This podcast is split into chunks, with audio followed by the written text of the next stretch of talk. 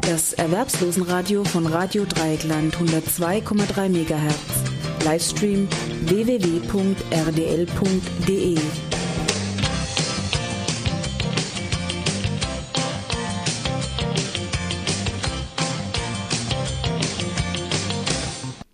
Und da bin ich wieder zurück am Mikro und bei mir in der Leitung hängt jetzt eine interessante Dame, nämlich die Heidrun Elsner von der Gela Südbrandenburg-Lausitz. Einen wunderschönen guten Abend, Heidrun. Ja, hallo, einen wunderschönen guten Abend. Nach Freiburg, nicht wahr? Jawohl. Jetzt sind wir mal ganz äh, total gespannt. Was ist denn die Gela und was heißt denn das überhaupt? Ihr seid eine Initiative, so viel darf ich vorwegnehmen. Ja, das stimmt. Äh, und GELA bedeutet gewerkschaftlicher Erwerbslosenarbeitskreis. Ja. Und wir haben uns jetzt Februar 18 vor zehn Jahren gegründet und der Grund war Einführung Hartz IV. Mhm. Weil viele Kolleginnen und Kollegen durch äh, dieses Paket, was da geschnürt wurde, ins soziale Abseits reingedrückt worden sind und von Anfang an überfordert waren mit den Anträgen, die dort auszufüllen waren und die Besuche in den Jobcentern. Und dann haben wir gesagt, okay, um dahingehend Unterstützung zu geben, gründen wir den gewerkschaftlichen Erwerbslosenarbeitskreis. Und das habt ihr erstmal unter dem Schutz der IG Metall gemacht? Genau, das ist erst unter dem Dach der IG Metall gewesen. Und das hat sich dann auch ein wenig rumgesprochen, was dort äh, entstanden ist. Und es sind andere Kollegen aus anderen Gewerkschaften wie der Eisenbahn, IG Bau, IG BCE, Verdi darauf aufmerksam geworden. Und da wir ein Flächenkreis sind, also hier ist keine so dichte Besiedlung mit Industrie, wir sind hauptsächlich Landwirtschaft, sind die Wege weit. Und die ähm, anderen Gewerkschaften haben sich dann bis nach Cottbus zurückgezogen, so dass wir mit der IG Metall alleine vor Ort sind und wir dort immer noch eine Räumlichkeit haben, wo wir uns treffen können. Und somit haben die anderen Kollegen auch die Möglichkeit, sich bei uns mit äh, dazuzusetzen und wir können dann gemeinsam entweder Aktivitäten äh, planen. Genau, und äh, oder der engere Kreis von vier Personen macht dann ALG 2 oder Renten. Beratung oder beziehungsweise beraten dürfen wir ja nicht. Wir dürfen beratend beiseite stehen und alles andere wird dann ja. weitergeleitet zu den dementsprechenden Anwälten. Ich glaube, das nennt man ganz elegant außergerichtlich beraten. Ja. so ähnlich, ja. Und ihr seid auch äh, irgendwie beim DGB jetzt zwangsläufig untergeschlüpft. Irgendwas hast du mir gesagt? Äh, na, zwangsläufig würde ich das nicht sehen. Also der ist natürlich der Schirmherr aller äh, genau, also Gewerkschaften. Also ja. ist, du, du kannst nicht andere äh, Gewerkschaften in, in, in jetzt wie beispielsweise bei der IG Metall unterbringen. Das funktioniert nicht. Jeder hat seinen eigenen äh, Status und äh, der DGB Südbrandenburg hat gesagt, ja, okay, ähm, nichts, es spricht nichts dagegen. Aber sie haben wahrscheinlich auch noch nicht gewusst, was auf sie darauf zukommt und äh, die haben ihren Segen gegeben und somit wurde, haben wir uns geöffnet den anderen gegenüber und die Kolleginnen und Kollegen waren doch äh, sehr angetan und haben das auch angenommen, das Ganze. Und da sind wir eine, eine Truppe mit bei Gela so zeitweise zwischen immer 12 bis 18 Personen. Beratende Personen. Äh, Aktionpersonen, sage ich Aktive mal. Aktive Personen. Personen sind äh, zwei bis vier. Zwei bis vier. Und wie oft macht ihr Beratung? Gibt es da einen festen Turnus? Wenn ja, wann? Äh, wir machen das festen Turnus und zwar ist das immer der zweite und dritte Donnerstag im Monat. Man hat auch die ein oder andere private Telefonnummer von uns, äh, wo dann auch bei uns zu Hause in das Telefon klingelt und dann machen wir Termine dann vor Ort aus, wenn es um Begleitung zum Amt geht oder eben der Bescheid wieder verkehrt berechnet wurde. Mhm. Also nehmen wir mal an, ich wohne bei euch tatsächlich um die Ecke und äh, kriege jetzt, sagen wir mal, eine Eingliederungsvereinbarung und blick da überhaupt nicht durch, dann könnte ich mit dieser Eingliederungsvereinbarung zu euch kommen und ihr würdet das mal genau unter die Lupe nehmen. Genau, so machen wir das. Mhm. Wir würden dann uns die Zeit nehmen für denjenigen und äh, erläutern ihnen das Ganze so gut wie wir es können. Und das, wir haben ja auch Kollegen, die selber in diesem Hartz IV drinne sitzen. Also wir können dahingehend aus der Praxis schöpfen. Ja, meistens äh, entwickeln sich diese Aktiven mit solchen Leuten, ne? Ja, genau. Und äh, ja, und, und äh, wenn es zu kribbelig wird, äh, wo uns dann die Grenzen gezeigt werden, wo wir dann auch aus Rechtssicherheit nicht mehr eingreifen können, dann sagen wir jetzt bitte den Anwalt nehmen. Mhm. Und gebt anders ihr, geht. Gebt ihr dann auch Empfehlungen? Für einen Anwalt oder? Wer, wer gewerkschaftlich organisiert ist, hat den einfacheren Weg. Äh, der kann zur DGB Rechtsschutzabteilung gehen. Und die Betroffenen, die noch nicht organisiert sind, da hatten wir einen sehr guten Anwalt bis Mitte Dezember gehabt, aber der hat jetzt Berufsverbot erteilt bekommen. Also da wird es etwas schwieriger, denn jemanden zu empfehlen, der fit ist im SGB II. Mhm. Äh, weil du vorhin sagtest, ihr seid jetzt natürlich hier auf dem idyllischen Land und die Bevölkerungsdichte ist nicht sehr hoch. Da wird es auch mit den Anwälten nicht so einfach sein. Die Anwälte konzentrieren sich eben so in den ehemaligen Kreisstädten. Also bei uns, wir sitzen ja mit unserem erwerbslosen Arbeitskreis in Finsterwalde. Ja. Da gibt es äh, Anwälte vor Ort. Äh, da war auch der äh, besagte Anwalt mit dabei, der jetzt äh, nicht mehr sein Amt ausüben darf. Und äh, Gott sei Dank haben wir auch noch andere Initiativen, so wie den Arbeitslosenhilfeverband. Und äh, der hat dann äh, auch so Anwälte an der Hand, wo sie sagen, ja, okay, wir arbeiten mit dem zusammen oder den können wir empfehlen. Also dass dann immer eine Hilfestellung dahingehend gegeben werden kann, wenn es zum Sozialgericht äh, gehen sollte. Jetzt muss ich einen Schritt zurückgehen. Wieso darf ein Anwalt sein Amt nicht mehr ausüben? Ja, das ist auch eine gute Frage. Das ähm, habe ich ähm, jetzt noch nicht gehört. Nee, der hat äh, das Sozialgericht Cottbus hat da die Reißleine gezogen und weil der war sehr gut in seinem Fach gewesen und wenn die Jobcenter der Meinung waren, dass dass sie äh, mit ihren mit ihrer Arbeit, die sie getan haben, richtig liegen äh, und er aber Fehler nachweisen konnte und sie nicht einsichtig waren, dann ist das alles vor Sozialgericht gegangen am Ende und das Sozialgericht war so zugepackt mit Arbeit gewesen, dass sie dann wahrscheinlich irgendwo was gefunden haben, um zu sagen, nee, bis hierher und nicht weiter. Und wir haben dann nachher nur Post erhalten, dass er Berufsverbot bekommen hat und sich dahingehend nicht mehr weiter äußern möchte, weil das alles jetzt über die dementsprechenden Leitungen geht, die dort eingeschalten worden sind. Also das wird immer nebulöser. Da muss doch ganz was anderes passiert sein, wenn also ein Gericht einem Anwalt ein Berufsverbot erteilt. Ja, ich, ich kenne den Herrn persönlich, weil ich bin selber äh, bei ihm gewesen. Und ähm, ja, es, es es ist so, wenn man dort vor Gericht sitzt, dass, dass es dann zu Diskussionen kommt und, und wenn die Gegenseite nicht vor, genügend vorbereitet ist, dass der Herr dann etwas ungeduldig wurde. Ausfällig. Naja, das wird wahrscheinlich dann so in die Richtung gegangen sein. Also bei uns hat das nicht gemacht. Also mir ist es nicht, äh, äh, vor, bei mir ist es nicht vorgekommen. Aber es scheint so in der letzten Vergangenheit oder sagen wir mal in dem letzten Jahr 2017 wohl an Häufigkeit zugenommen haben. Und da wird wahrscheinlich auch das okay. ausschlaggebend geworden sein, dass er nun doch nicht mehr. Okay, können wir nicht ändern und dafür, jetzt weiß ich ungefähr, wohin äh, die Richtung geht. Was mich interessieren würde, Heidrun, was ist jetzt, wenn du mir die drei wichtigsten Themen nennen kannst, warum die Leute zu euch kommen. Was ist auf Platz 1? Hm, eigentlich immer noch. An der äh, Häufigkeit. Die, die, Häufigkeit ist eigentlich immer noch, äh, wenn sie kommen, die äh, verkehrte Berechnung des, der Bedarfe. Mhm.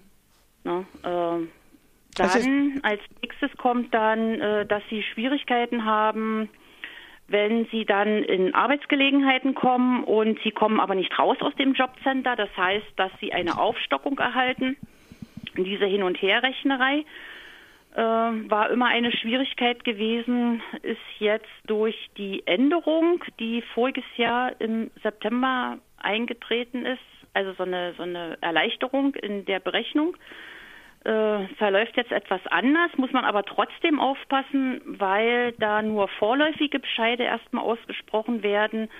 Und wenn das Jahr um ist, dann wird ein endgültiger Bescheid erlassen, aber äh, die laufenden Kosten, äh, die trägt man ja jeden Monat, also sprich Wasser, Strom, ja, klar weiter und so fort. Die ne? Fixkosten. Und die, genau, und, und die müssen äh, aber mitberechnet werden und, und da muss man hinterher sein, sonst ist man in der Schuldenfalle drin. Kleine Zwischenfrage, habt ihr ein Jobcenter, also BA, oder habt ihr eine kommunale Erwerbslosenverwaltung? Wir haben ein Jobcenter. Ein also Jobcenter. Unserem Elbe-Elster-Kreis sind das drei Standorte und äh, Agentur für Arbeit ist nebenher. Mhm. Gut, da habt ihr noch Glück.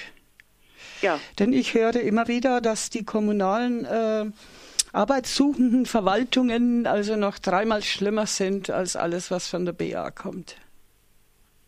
Das also wenn das das Landratsamt oder so macht, ne? Ja, das bekomme ich dann immer zu hören, wenn ich auf äh, SGB II Seminare bin. Mhm. Weil da ist ja dann auch so ein Kollegenkreis aus allen Himmelsrichtungen der Bundesrepublik zusammen. Und da sind solche Fälle mit dabei. Ja, dann wissen wir, wovon wir da reden. Genau. Wie geht ihr dann vor? Ihr rechnet also diese nach? Genau, wir haben, wir haben da Gott sei Dank dadurch, weil wir äh, Seminare besuchen dürfen, äh, sind wir immer so auf dem neuesten Stand und bekommen dementsprechende Unterlagen immer mit nach Hause. Und dann muss ich eben die Zeit genommen werden, äh, mit äh, den, ich sag mal jetzt Klienten, äh, die Unterlagen zu sortieren. Äh, das ist ja erstmal das Allerwichtigste, dass man äh, von Anfang bis Ende die gesamten Unterlagen dann hat und dann ähm, geht man gemeinsam mit ihnen das durch und rechnet das dann vor. Und wenn das nicht mit dem übereinstimmt, was der Bescheid hergibt, dann empfehlen wir dann doch einen Anwalt zu einzuschalten. Nehmen.